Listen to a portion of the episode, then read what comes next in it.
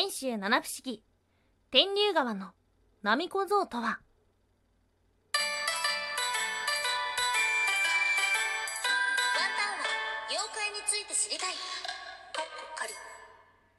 空飛ぶワンタンです。ワンタンは妖怪について知りたいカッコカリーということで、この番組は普段キャラクター業界で働いているワンタンが日本におけるめちゃくちゃ面白いキャラクター妖怪についてサクサクっと紹介している番組です。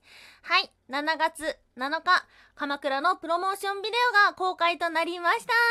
素敵な素敵な鎌倉の様子をですね、ぜひぜひ見てみていただけたらと思っております。ワンタンのツイッター空飛ぶワンタンもしくは ID ワンタンぴょん WANTANPYON からも見れますのでぜひぜひチェックしてみてください。はい。この番組のスポンサーはともさまさん。歴史とか世界遺産とかを語るラジオなど放送されています。詳細はツイッターにありますのでぜひぜひ番組概要欄からチェックしてみてください。はい。毎週木曜日の妖怪日本一周の旅、かっこかりではございますが、今日お届けをする都道府県は静岡県。はい。県庁所在地は静岡市ですね。うん。静岡県ってさ、もう、でかい長いから、人によってね、静岡といえばと聞いた時に答えてくる場所も全然違うんじゃないかななんていう風に思っております。ですが、ワンタンにとっての静岡県といえばですね、まあ、遠州浜松です。はい。実はね、浜松の方にはゆかりがありまして、よく浜松祭りも見に行ってました。本当にすごいお祭りなんですよ。もう街中がもう大合唱ですね。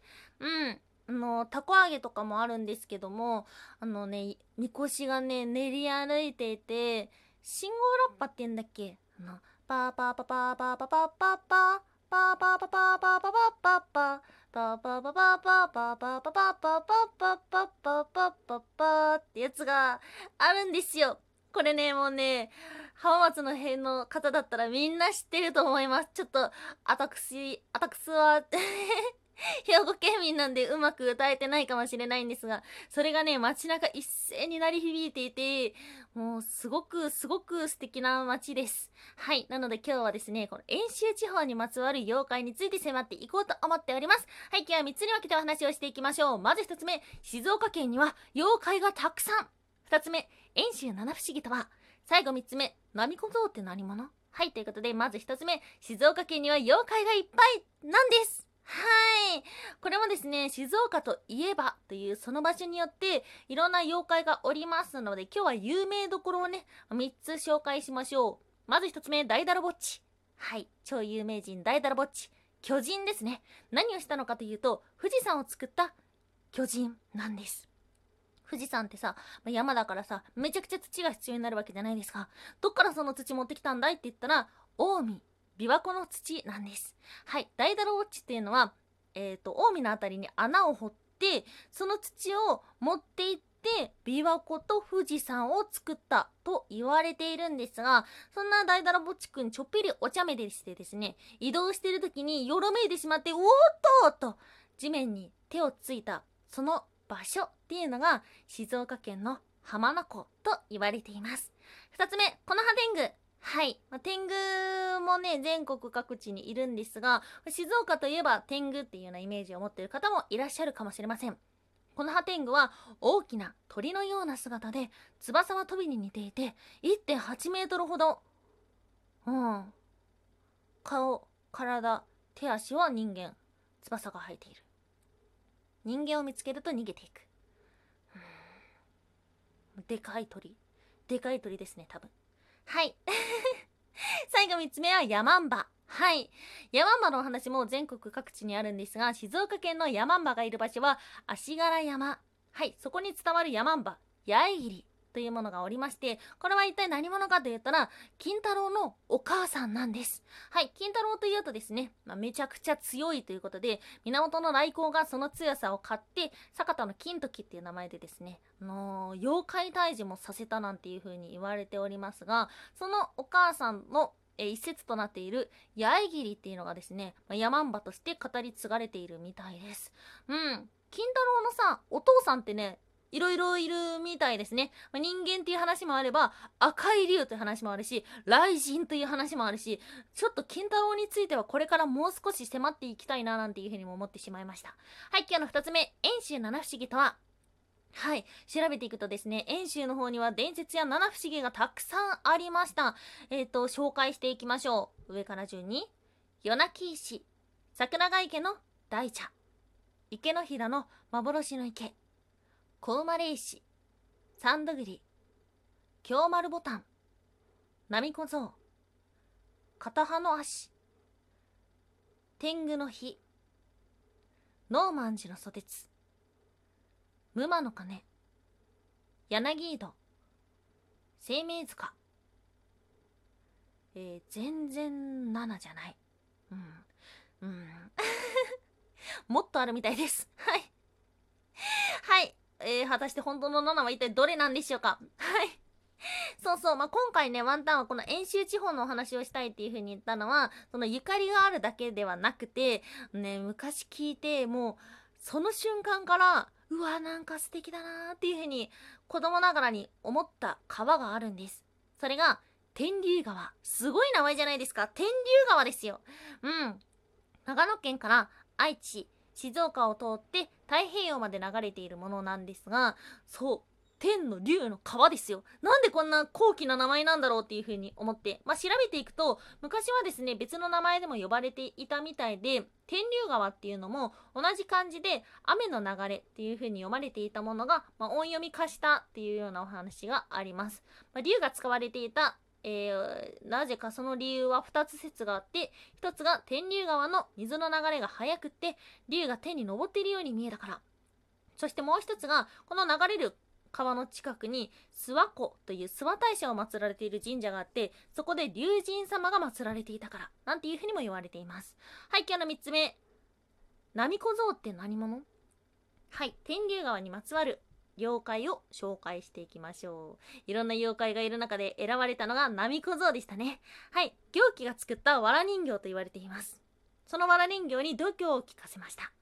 そして雨風の災害が起きる時には事前に人々に教えるんだよ！っていう風に言い聞かせてくるみ木川に流します。しかし藁人形は途中で漁師が張った網に引っかかってしまいました。漁師は「うんなんかついてるぞ」っていう風になったとそこにいた、まあ、藁人形かっこ波小僧がですね命乞いをしまして「だだ助け出して出して!」っていう風に 多分言ったんでしょうねはいそして漁師は助けてあげますその後演習などの波の音は雷三里波千里と呼ばれる地鳴りに似た独特の響きになってその響きが南東から聞こえたら雨南西から聞こえたら晴れになったと言われています。うんそのあれですね波の音がどっちの方角から聞か聞こえるかによって天気が分かるようになったということですね。うん、こういうですね藁人形天気というキーワードを持っている伝承は他にもあって秋葉神社というところを建設する時に藁人形に労働させたというようなお話があります。そしてその年は大変豊作になりました。そしてこれからもこの建設が終わった後も豊作にしてほしいなどうやったらいいかなっていうことですね、ま人間は藁人形に相談をして天気の読み方っていうのを教えたというようなお話があります。うん。波小僧の正体っていうのは、うん、最もポピュラーなものだとカッパです。水木しげる先生は波小僧を神様に近いカッパなんていうふうにも言ってたみたいです。はい。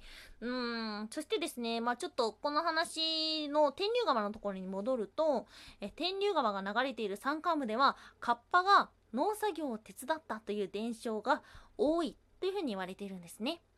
なので、もう藁人形、天気、カッパ、天竜川、この辺をキーワードにした似たようなお話がたくさんあるのかもしれません。ちなみになんですが、この遠州の方には他にもカッパがいます。それが川猿。はい。か猿というよりはカワウソとかカッパに近いもので全身魚の匂いがすると言われています。はいこれねちょっと恐ろしいおっかないものなんですよね。人間が川猿に危害を与えると川猿はですねもう相手の体の皮膚や肉をこう切り裂く重傷を負わせる。またですね馬は川猿に出会うとそれだけで倒れて死んでしまうなんていうようなお話もありました。性格的には臆病ではあるんですけども自分のことを助けてくれた人間の顔は忘れないと言われています。これはねうんワンタンの推理になってしまうんですがおそらく何かしらの流行り病なんじゃないかなと思います。はい。その出会っただけで重症化してしまうっていうところですね。なんじゃないかなと思うのですがうん。そして他にもたくさんたくさん静岡県には妖怪がいました。これだけではまだまだ語り足りないので次の静岡県編をお楽しみに。ワ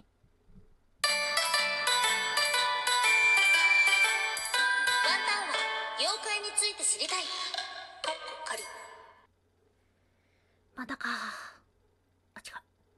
おやすみもいもい。またか。おやすみもいもいというのはワンタンがポイムプーゴって言ったコーナーですね。ポイムがなんだかよくわかってないからポイムプーゴでしか言えないコーナーです。んコーナー名を言うのを忘れてしまいました。ありがとうございます。ねえまた東京都では緊急事態宣言が出ようとしております。まあ安全にとは分かっていてもね気分がアップダウンどうしてもしてしまうな。そして冒頭でもお話したように、また浜松祭り行きたいな。